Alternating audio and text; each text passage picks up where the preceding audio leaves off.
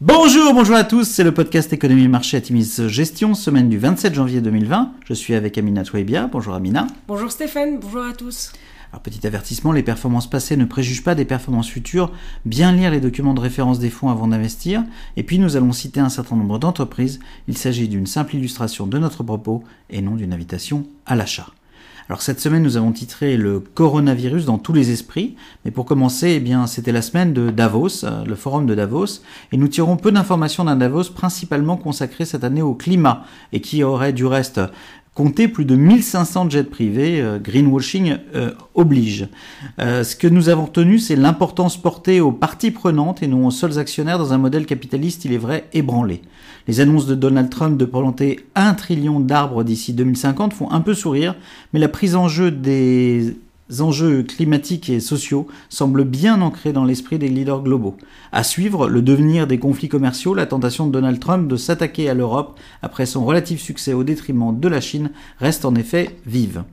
Du côté de la BCE, Christine Lagarde a lancé la revue stratégique de l'institution.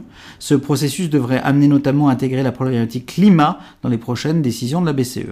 Les taux directeurs restent inchangés, ces taux resteront à leur niveau actuel ou à des niveaux plus bas jusqu'à ce que l'institution constate un retour durable d'inflation légèrement sous les 2%, indique la Banque centrale.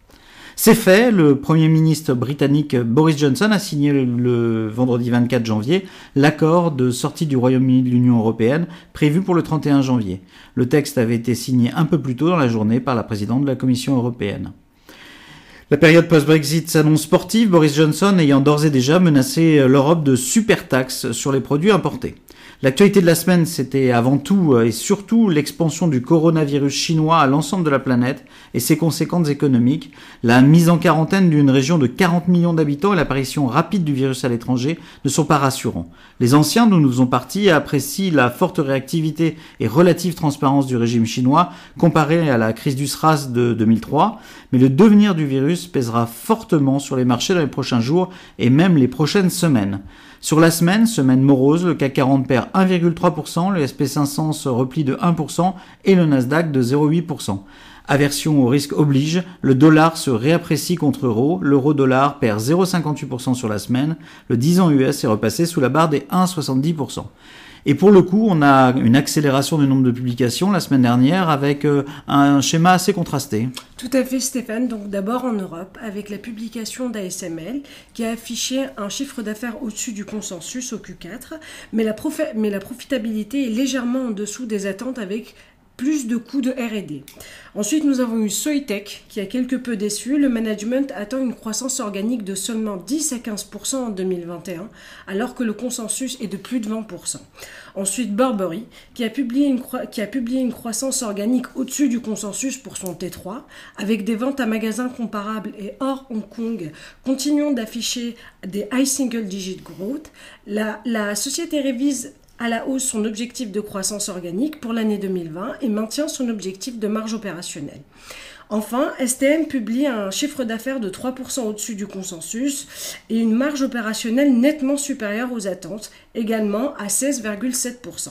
La société s'attend à, à surperformer à nouveau en 2020 son marché, dont la croissance moyenne est estimée à plus de 7%.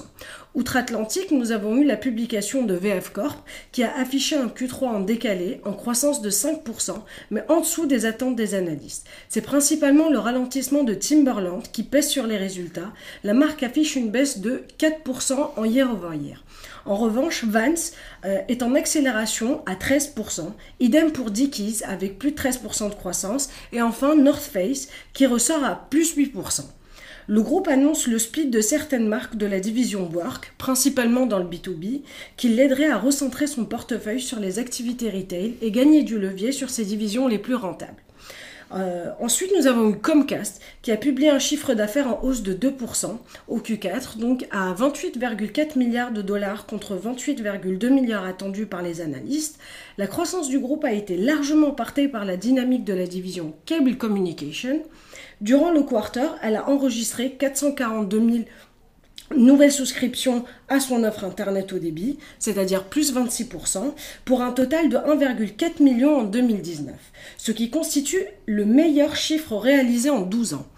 Euh, enfin, porté par l'activité data center, le CA d'Intel rebondit de 8% au quatrième trimestre contre une attente du consensus de 3%.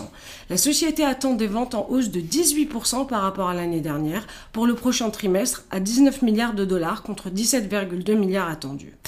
Petit bonus, Texas Instruments qui annonce un chiffre d'affaires en baisse de 10%. La, démarche se stabilise, la, demande se stabilise après la baisse constatée au T3. Cela semble signifier que les stocks constitués en 2017 et 2018 se sont écoulés.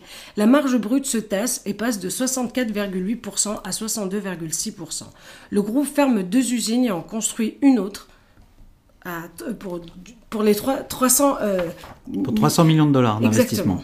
Merci Amina. Alors en conclusion, la semaine à venir sera certainement impactée négativement par les anticipations liées à l'expansion du coronavirus. Cette actualité, qui nous invite à alléger nos positions sur les plus exposés à la Chine, ne doit pas nous faire oublier que nous entrons dans le cœur des publications. 135 sociétés du SP500 vont ainsi publier cette semaine. Les derniers jours ont noté une nette nervosité des investisseurs sur toute déception, nervosité expliquée par les niveaux globalement élevés des valorisations.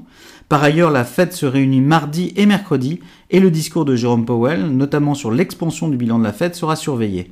Soyons donc vigilants, sans oublier que ces périodes de turbulence offrent souvent les meilleurs points d'entrée. Voilà, nous vous souhaitons une excellente semaine à tous. Excellente semaine.